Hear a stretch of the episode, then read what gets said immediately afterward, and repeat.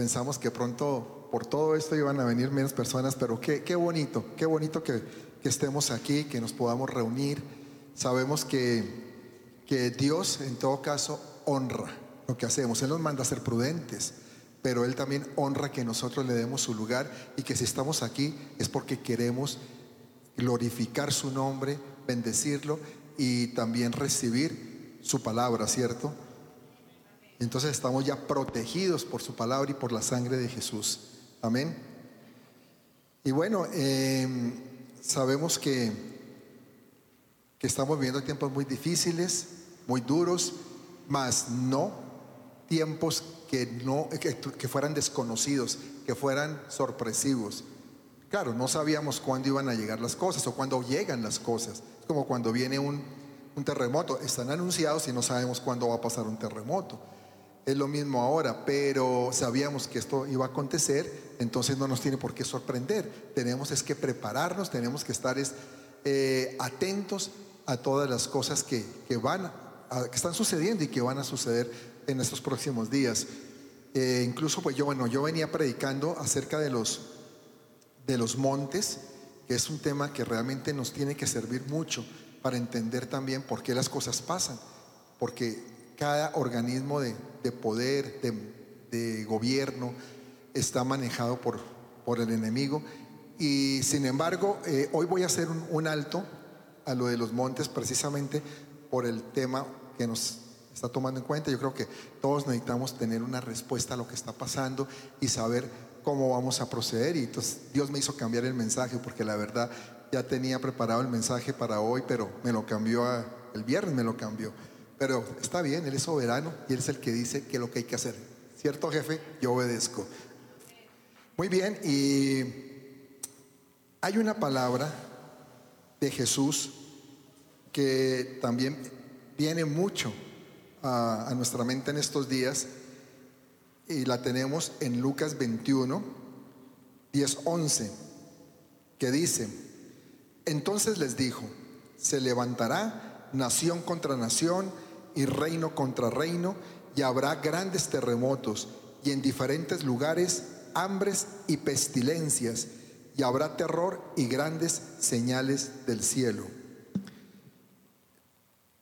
Tanto los acontecimientos mundiales de, de la actualidad como, como, lo que estamos viendo, la, la, conducta, la personalidad que está observando la gente, indudablemente prueba que estamos viviendo los últimos tiempos.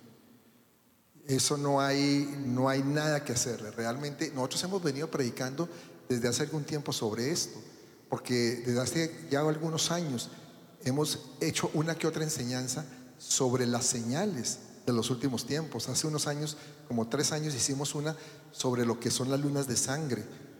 Y las lunas de sangre eh, están en la Biblia y, y, han acontecido y el significado que tienen las lunas de sangre, pero eso no, no, es el tema de hoy. Pero hemos hablado también de otras cosas. Hicimos una enseñanza sobre el hambre también, el hambre en el mundo. Y ahora pues nos trae precisamente esto que está sucediendo. Pero no nos tenemos que preocupar, porque también todo esto anuncia que pronto Dios va a traer bendiciones para su pueblo.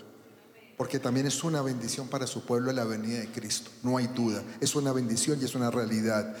Y lo que está aconteciendo con, con el COVID-19, que es una, pues, leyéndolo un poco, pues se entera que coronavirus hay, hay varios. Realmente coronavirus es como un genérico. Este, este virus en particular es el COVID-19, lo llamaron así, aunque todos lo conocemos más como coronavirus, ¿no? que es como, como el genérico. Pero hablando de esto, quiero comparar estas palabras de Jesús, lo que Jesús dijo, porque son una realidad en el mundo que estamos viviendo. Y vamos a, primero a desmenuzar un poco lo que dijo Jesús aquí en Lucas. Primero que nada, las guerras. Las guerras y los conflictos étnicos del siglo pasado, del siglo XIX, cegaron la vida de una gran cantidad de personas. Un, un, informe de un instituto muy prestigioso que es el Instituto World Watch afirma que en las guerras del siglo 20, miren este dato, hubo el triple de muertos que en todas las guerras desde el siglo I hasta el año 1899, o sea, hasta que empezó el siglo XX. Hubo mucho más en un siglo que en 20 siglos atrás, o en 19 siglos atrás. Eso ya empieza a darnos una información, cómo se están acelerando las cosas.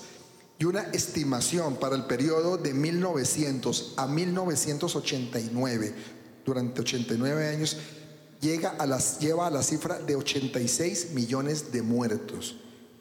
O sea, en las guerras del siglo XX, la muerte se ha dado en una escala supremamente alta, ¿no? Que eso pues ya empieza también a marcar una pauta de lo que está pasando.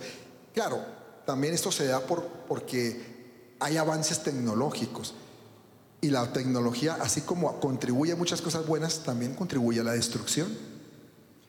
Y los avances tecnológicos, han hecho que se desarrollen armas mucho más poderosas que pueden matar de una vez, de un instante, eh, una cantidad de personas. Mientras que en siglos pasados, cuando hacía guerra hombre a hombre, pues el número de muertos, aunque había un número significativo, era menor a lo que se puede lograr hoy en día. Se manda un misil y puede destruir una población entera.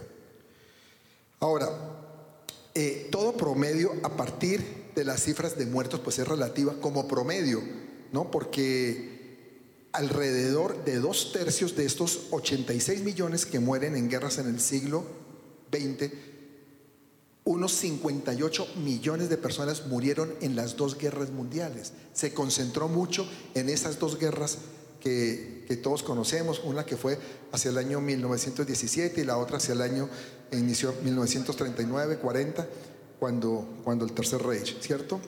Entonces, de haberse, si, si repartimos esas cifras de un modo uniforme durante todos estos años, la guerra habría matado alrededor de 2.500 personas por día, o sea, 100 por hora, las 24 horas del día, durante 90 años.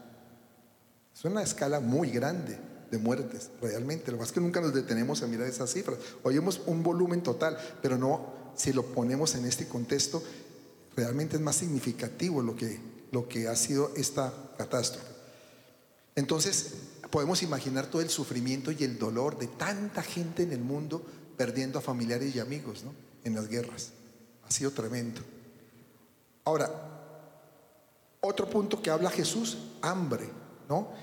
Y a pesar de que en el mundo eh, se produce comida en abundancia, hay mucha producción, uno de los aspectos característicos de los últimos días, curiosamente, es la escasez de alimentos. Se produce, pero hay escasez. Y los investigadores afirman que los últimos 30 años la, producción de alimentos incluso ha sobrepasado el crecimiento de la población, o sea, se ha fabricado mucha alimentación. No obstante, sigue habiendo escasez en extensas regiones del mundo. Eh, mucha gente no tiene terreno incluso donde cultivar alimentos en unas zonas muy desérticas, muy desoladas. Y tampoco mucha gente tiene dinero para comprarlos. Esa es la otra. Hay mucha pobreza también en la tierra.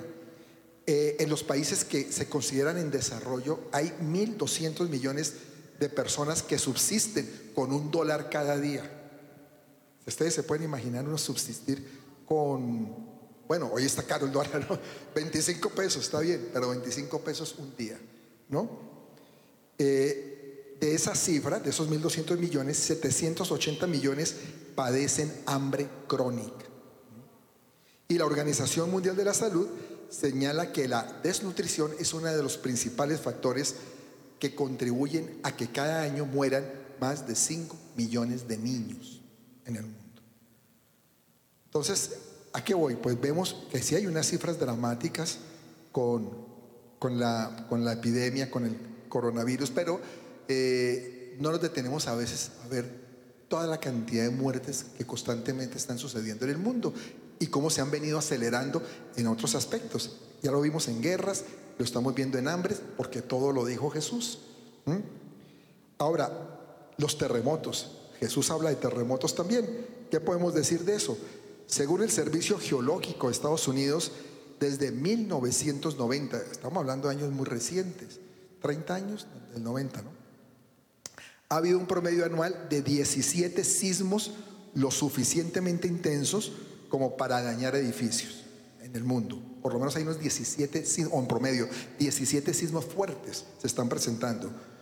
Como media todos los años se produce un terremoto capaz de derrumbar edificios casi en su totalidad.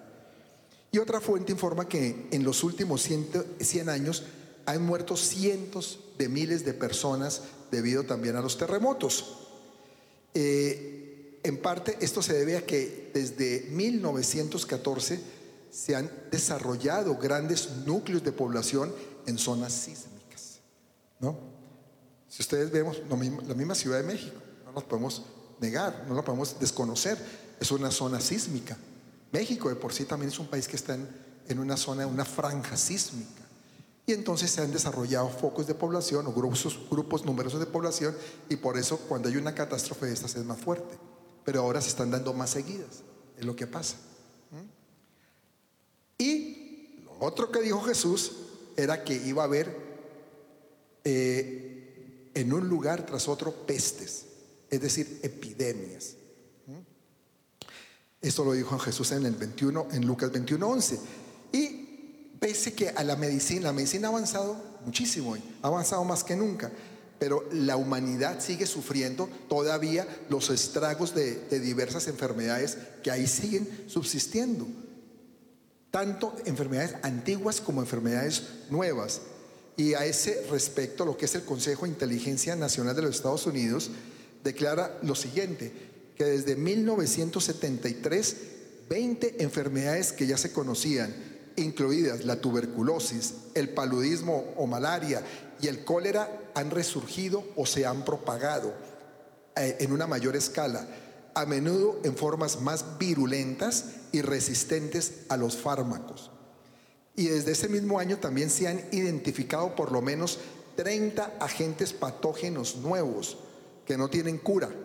Entre ellos el VIH, aunque dicen que ya parece que han encontrado, han, encontrado unas respuestas favorables a unos medicamentos que se están aplicando. Ojalá, Dios quiera. Eh, pero también está el ébola, la hepatitis C, hay un virus que se llama el virus de Nipah, que tampoco se ha encontrado solución. Y un informe de la Cruz Roja del 28 de junio del año 2000 señala que durante el año anterior a este, las enfermedades infecciosas se cobraron 160 veces más vidas que las catástrofes naturales. Y en los últimos años pues, nos hemos enfrentado a ese tipo de cosas, enfermedades muy fuertes. Aquí vivimos en México muy fuerte hace ya 11 años el, el, el H1N1 y ahora pues a nivel mundial tenemos que estar enfrentando esto del coronavirus. Entonces, ¿estamos en los últimos tiempos? ¿Tú lo crees? ¿O piensas que todavía no? Que todavía falta. Realmente lo estamos viviendo. En estos últimos días nos hemos venido familiarizando con una cantidad de términos, ¿cierto? Con palabras como autoaislamiento, como pandemia, contagio, cuarentena, coronavirus, COVID-19, todo esto está que suena de las palabras más usadas en nuestro lenguaje en estas últimas semanas. Se han vuelto parte cotidiana de la conversación.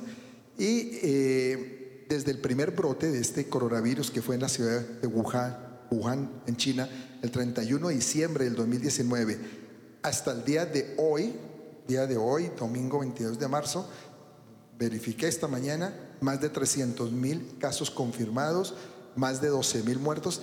El miércoles dimos la cifra, ¿cuánto teníamos? 179 mil y eh, no llegábamos a 10 mil muertos, ¿no? 8 mil y pico muertos. El miércoles dimos la reunión, hoy llevamos más de 12 mil. Esto va alarmante, va duro, va fuerte, ¿cierto? Y se cree que los casos de infección son muchos más altos de los que realmente se han comunicado. Hay mucha gente que no comunica, que se encierra, que se aísla, pero no, comunica, que está contagiado. ¿eh? O no se puede hacer el examen porque es un examen un poquito complicado y costoso. Entonces, esta cifra es mucho más alta realmente. Eh, por supuesto, hay motivos para preocuparse, pero la pregunta es, ¿Cómo deberíamos nosotros, los cristianos, responder a un evento como este? ¿Cómo debemos responder nosotros? porque a fin de cuentas somos la sal y la luz, dice la palabra de la tierra. Entonces, no creas, la gente en estos tiempos busca más gente que le pueda compartir una palabra de ánimo. Y entonces ahí sí buscan más a un cristiano. Durante otros días que no están así malos, de pronto nos desprecian, ¿no? Nos ponen a un lado, ah, es que este cristiano también tan aburridor, ¿no? Pero hoy en día sí, ¿será que puede orar por mí? ¿No? O tú qué piensas, tú que estás tan cerquita allá al trono, ¿qué estás pensando? ¿No? ¿Cómo ves esto? Entonces las cosas cambian porque Dios quiere que cambie. Amén. Vamos a ver dos aspectos que debemos tener en cuenta para eh, estos días como, como hijos de Dios.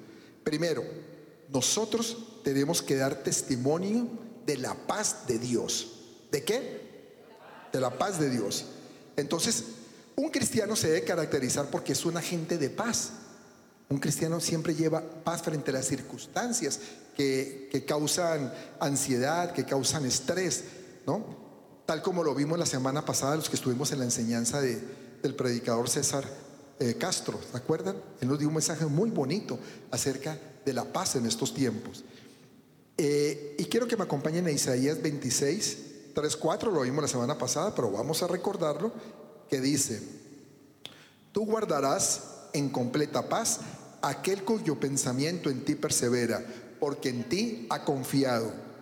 Confiad en Jehová eh, perpetuamente, porque en Jehová el Señor está la fortaleza de los siglos.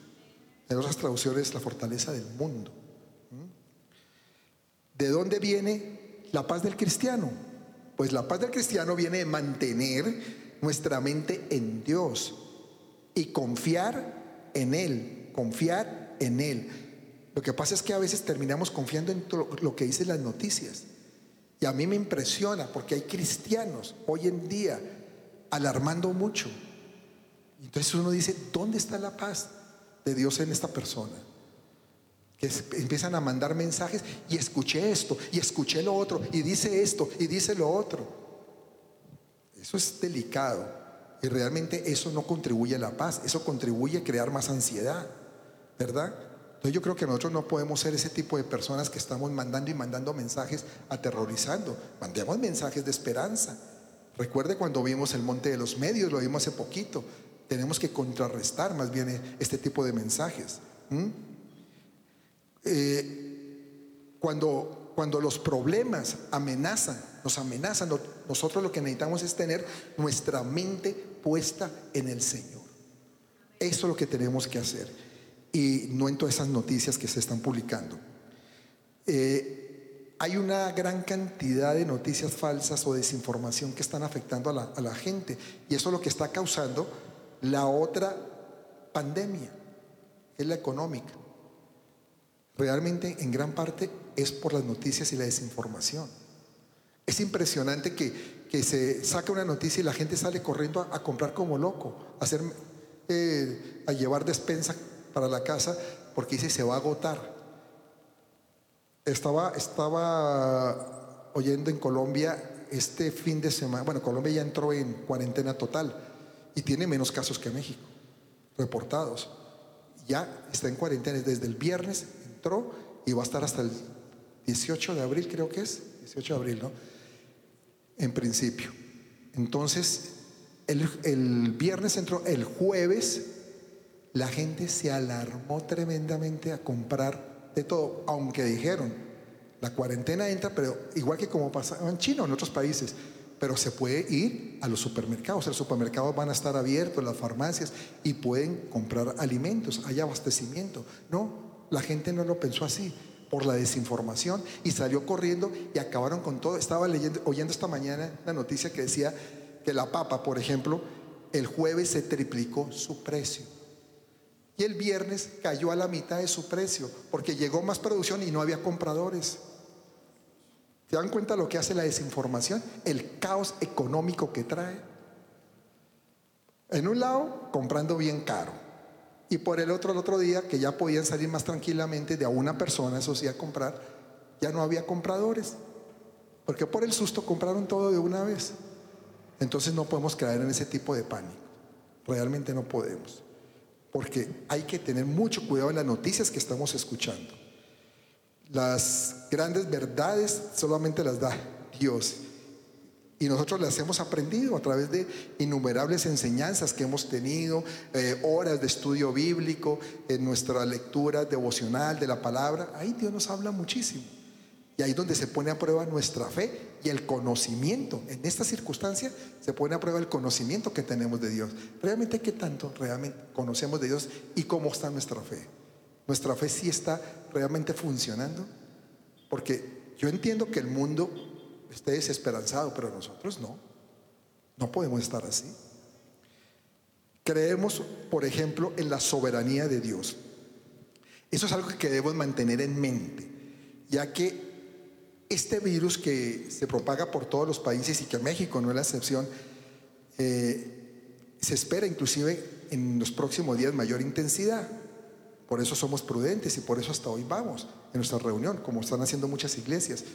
Pero no podemos desconocer, claro, eso, eso va a suceder, porque es la curva que da, ¿no? El crecimiento va, se está dando. Pero también creemos algo, creemos que el rey es el Señor y es el rey sobre todas las fuerzas de la naturaleza. Él es el que tiene el control de todo. ¿Tú lo crees, iglesia? Bueno, el Salmo 29 nos dice que el Señor envía su voz. Así como lo hizo al principio de la creación, la están viendo también hoy. Y vamos a leer este salmo. Eh, Enrique, léeme este salmo 29, por favor. 29, es corto, es un salmo corto.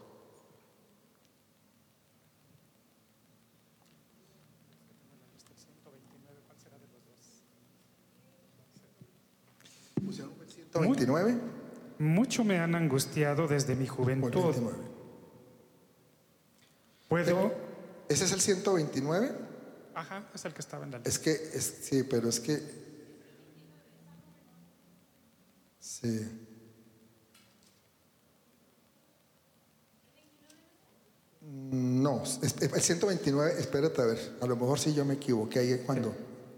Vamos a ver, el, ¿qué dice el 129? Creo que sí es el 129. Mucho me han angustiado desde mi juventud, puede decir ahora Israel. Mucho me han angustiado desde mi juventud, mas no prevalecieron contra mí.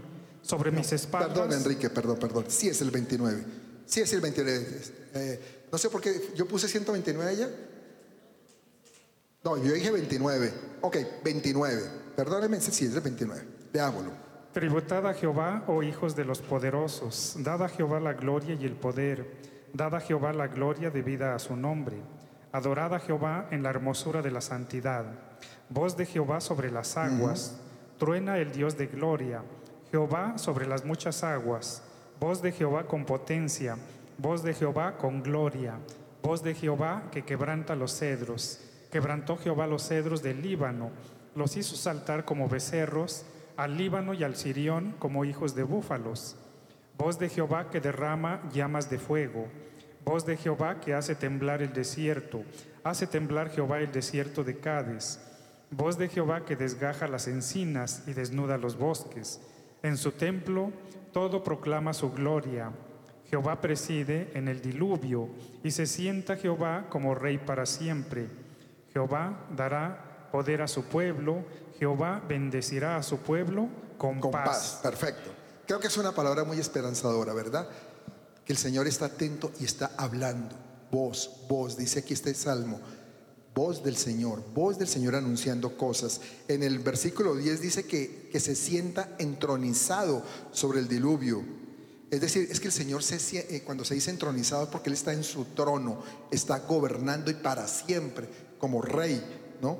Y la palabra para diluvio es la palabra usada para la gran inundación que hubo en los tiempos de Noé, que también fue un terrible desastre para esa época. Ustedes se imaginan en esa época todos ahogándose. Espantoso, espantoso. Y esa palabra eh, salió ahí en esta época y sin embargo el Señor siempre tiene control. Tiene control de, de sus hijos, tiene control de eso, cumpliendo con ese propósito para los que son los justos, ¿no? Que somos nosotros, dilo, para mí. Para mí.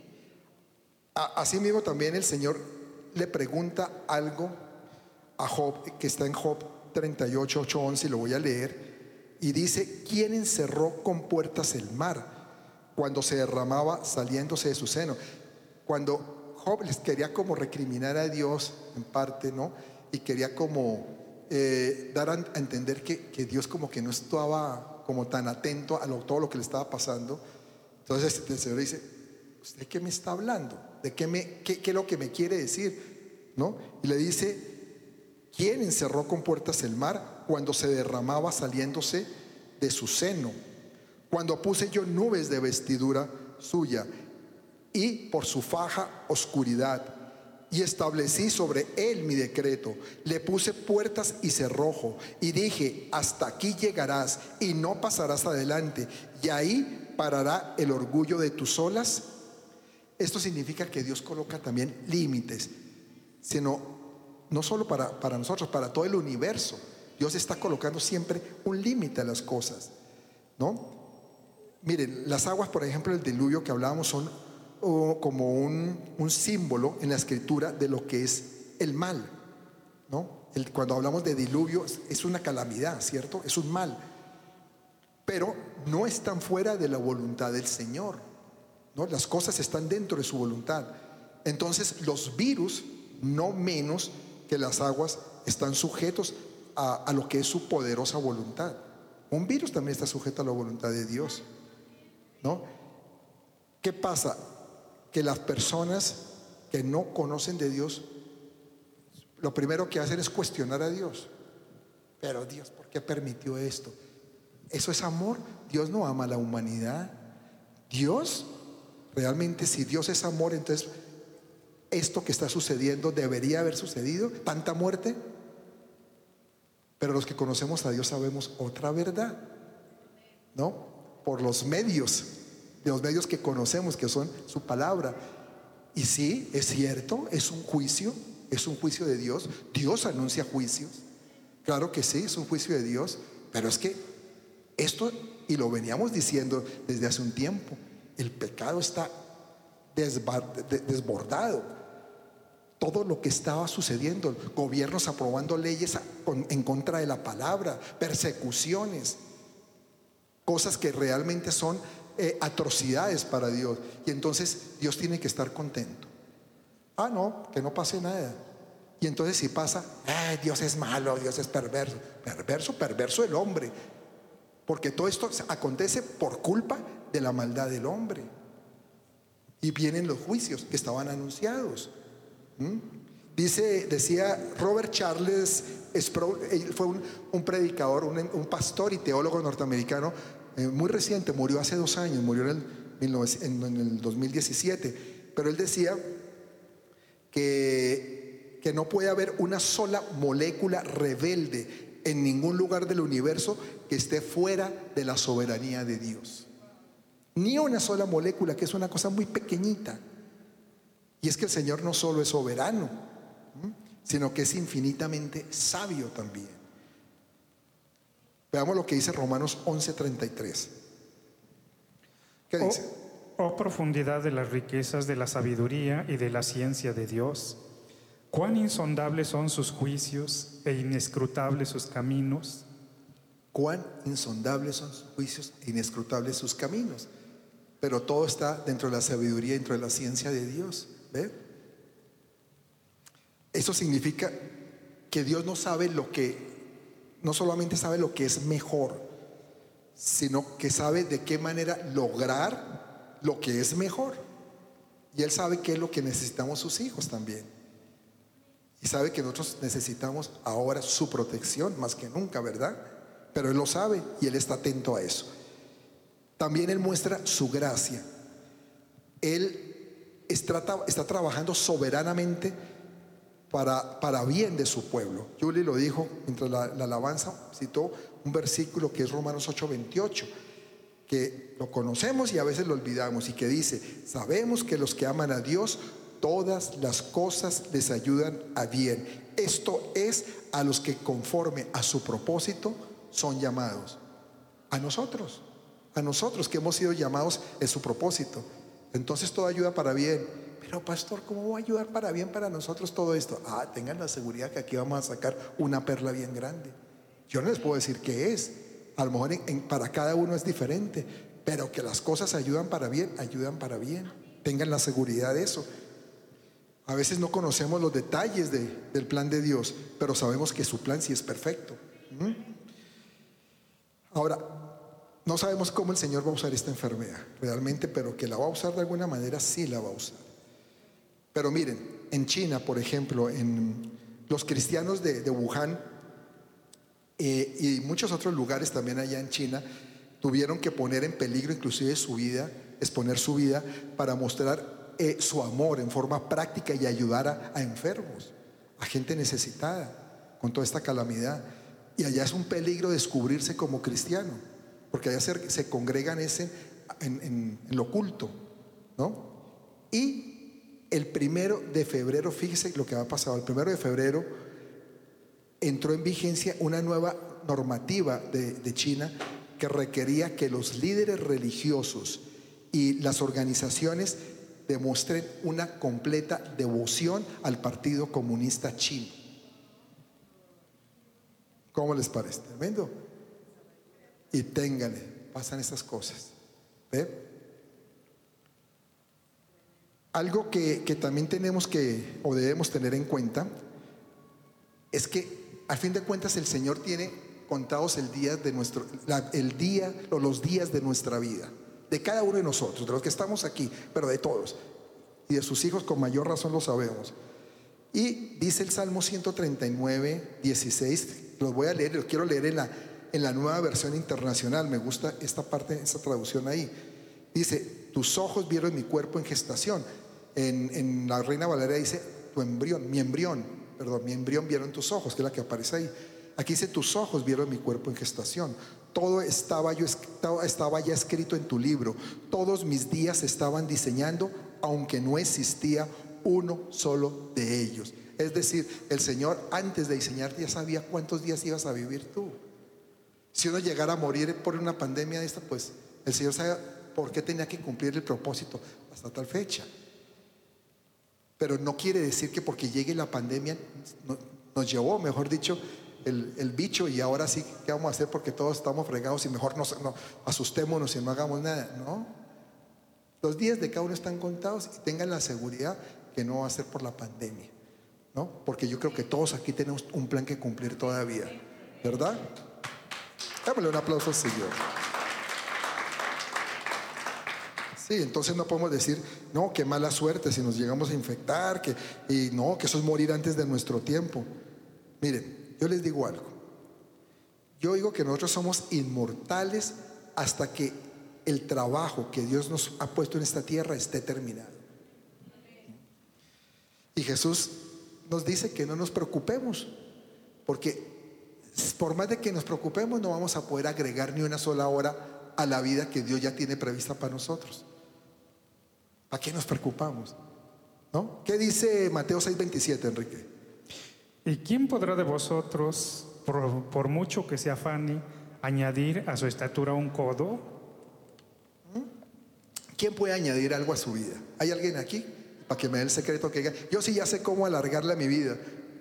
Bueno, de pronto orando, eso sí, de pronto orando, como le pasó a quién fue al rey Ezequías. El rey Ezequías pidió que le alargara la vida el Señor y le alargó 14 años su vida, ¿no? Pero no fue muy buena su vida porque sus días estaban contados.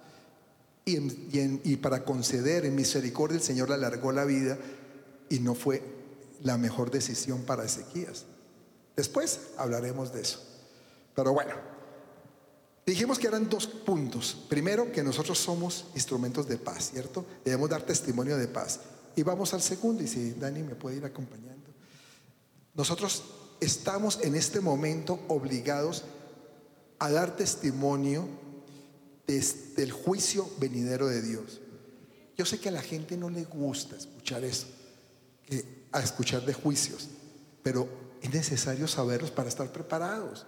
Y es que cuando estamos preparados, nosotros vamos a estar en una condición diferente, en una condición de salvación. Qué bueno que la gente conozca de esto para que se salve también.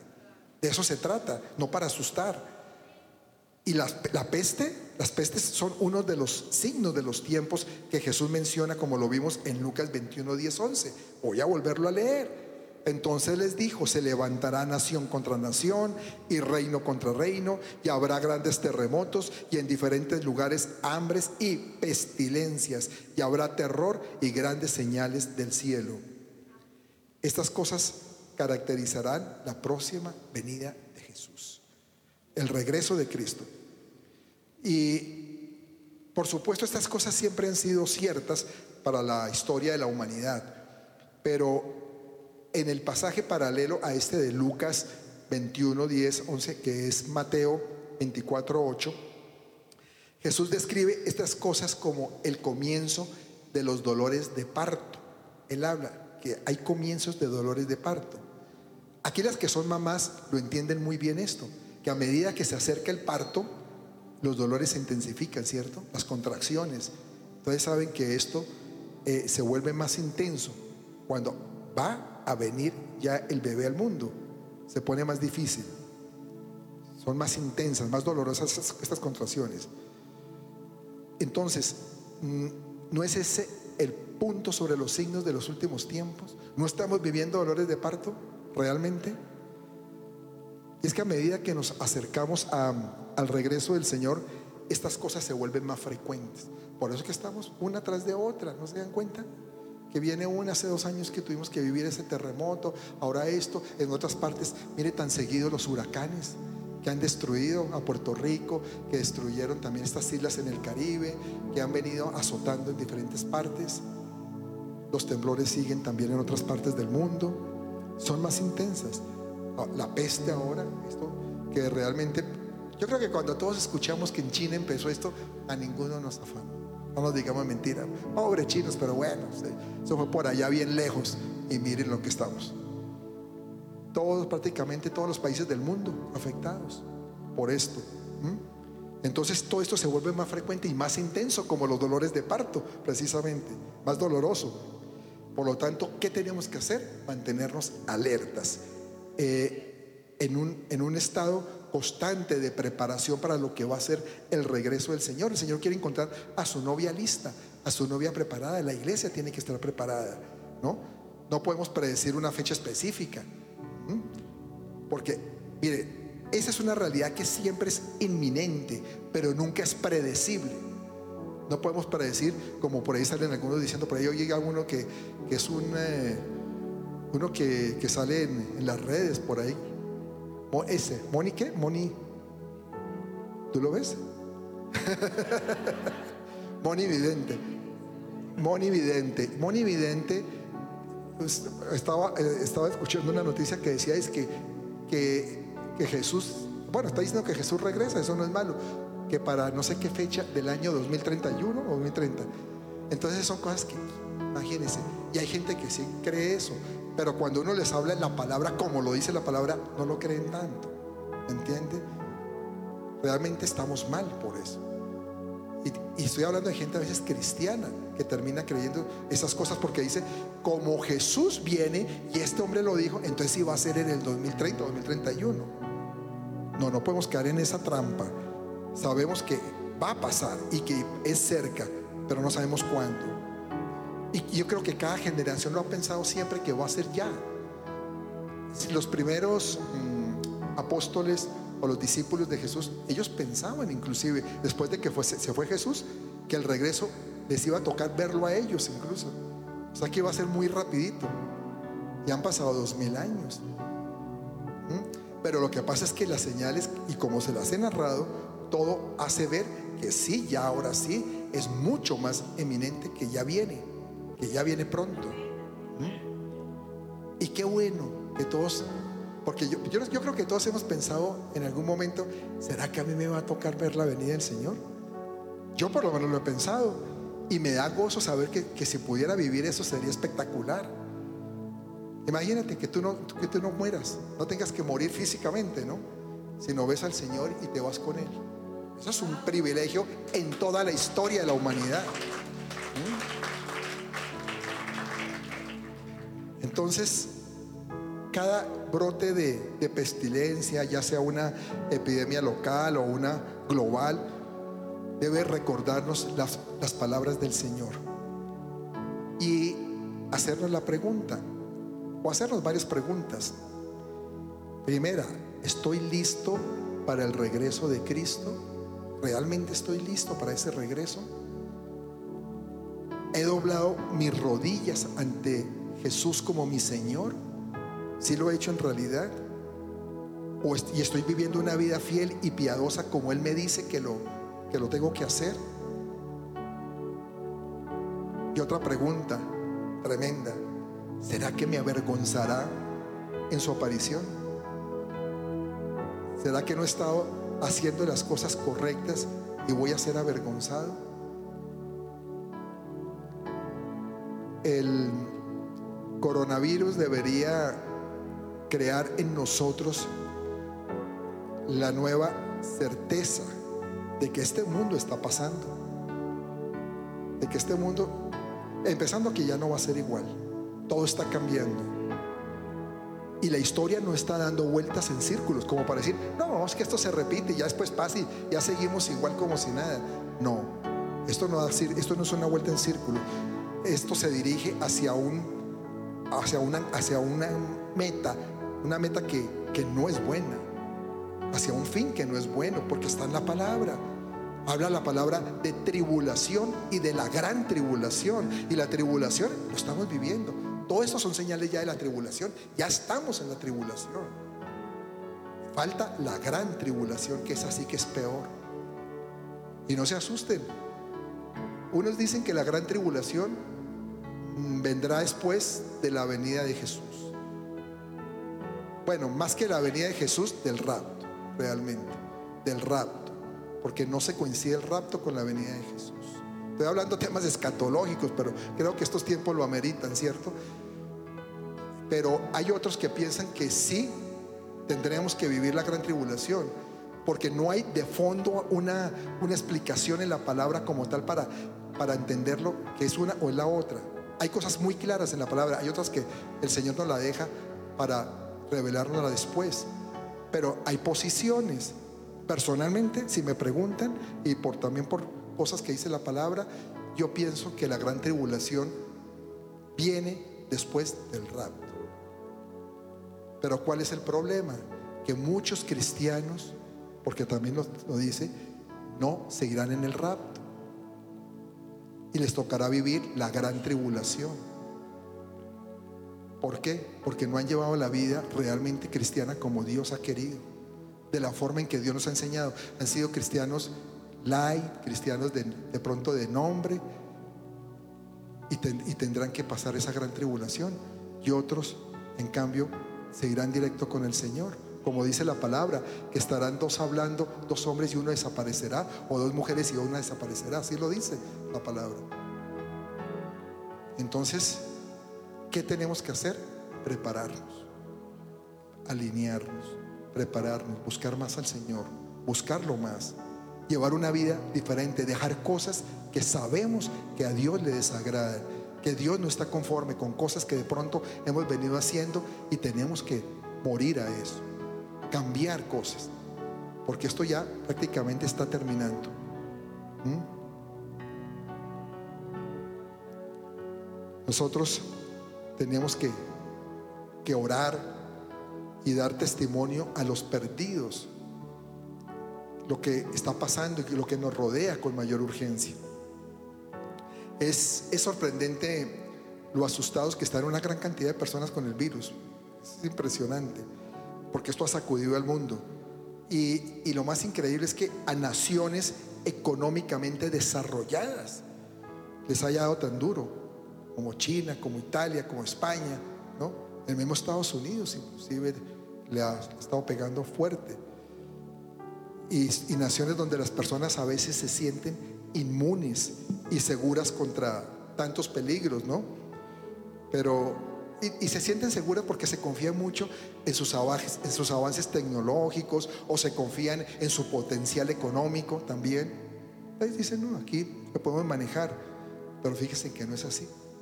Ahora se están enfrentando a una fuerza de que sus riquezas y sus avances médicos inclusive no pueden salvarlos. Actualmente no hay vacuna. Dicen que ya parece que los chinos la tienen. ¿Quién sabe? Ojalá. Pero como tal, confirmado no lo hay. Y no sabemos si realmente la tendremos en los próximos días. ¿No? Y lo, lo peor es que este virus no hace acepción de personas. Ustedes han oído las noticias. Han caído gente de nivel alto, con dinero, como gente pobre, de todo. No hay acepción. Simplemente el que se expuso le tocó, ¿no? Entonces no, está, no puede ser contenido como tal. El mundo está a su merced, a la merced de este virus. Y sin embargo, la, fíjese, la gran mayoría de las personas en todo caso no van a contraer esta enfermedad.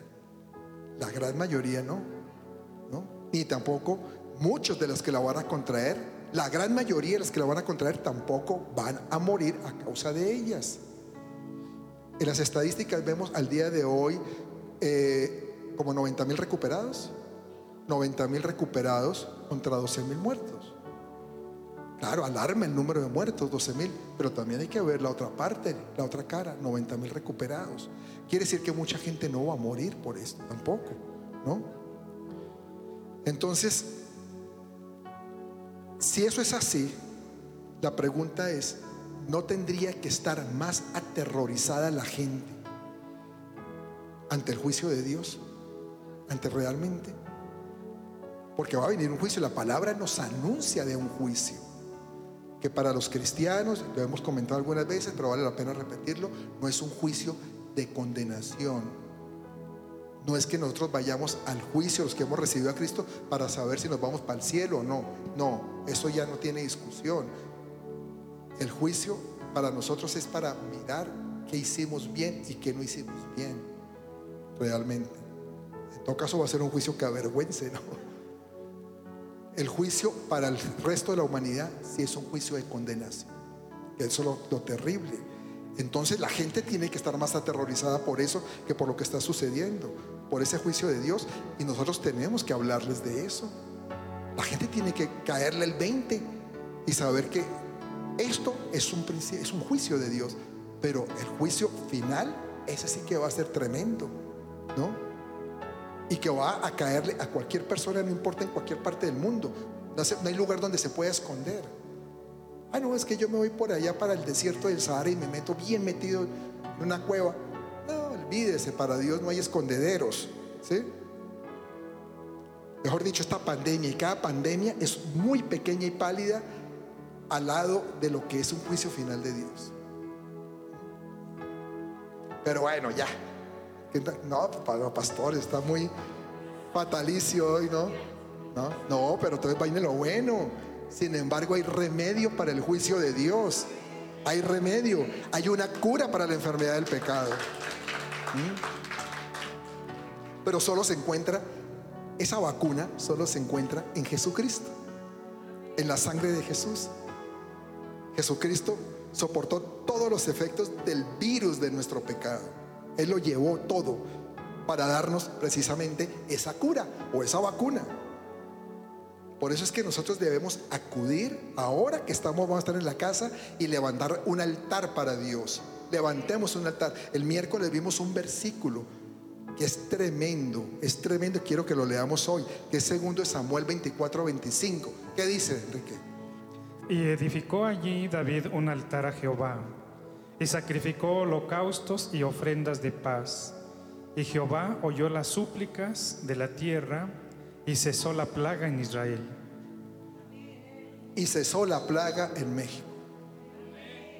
Pero hay que edificar altar. David edificó altar. Tenemos que edificar altar en estos días. Tenemos que levantar altares en nuestra casa. Eso no lo va a hacer el mundo. Eso lo sabe los que conocemos de Dios. David conocía a su Señor y él sabía lo que tenía que hacer y lo hizo.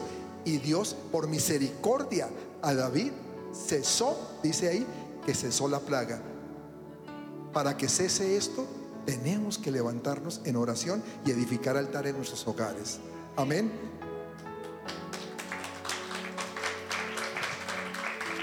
Y es que los cristianos debemos temerle más a lo que es la enfermedad del pecado y a, y la muerte eterna, que a lo que pueda causar el coronavirus. Y no, no podemos afirmar tampoco categóricamente que ya venir a Cristo nos proteja de contraer alguna enfermedad, porque siempre todos, siendo cristianos, hemos tenido que pasar enfermedades, ¿verdad? Y vamos a morir a lo mejor por causa de una enfermedad, si Cristo no viene antes de que nosotros nos muramos, ¿cierto? Pero hay algo mucho peor que la muerte física, y esa es la muerte eterna. Esa sí que es terrible. Y tanta gente allá afuera que se está muriendo eternamente. Mucha gente. Este es un momento de aprovechar, de compartir, de decirles, hay esperanza. Sí hay esperanza para ti.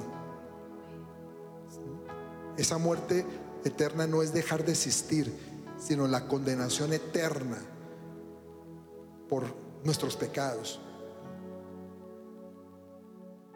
Y es de eso solamente nos salva la fe en Jesucristo. Es lo único. Vamos a ponernos de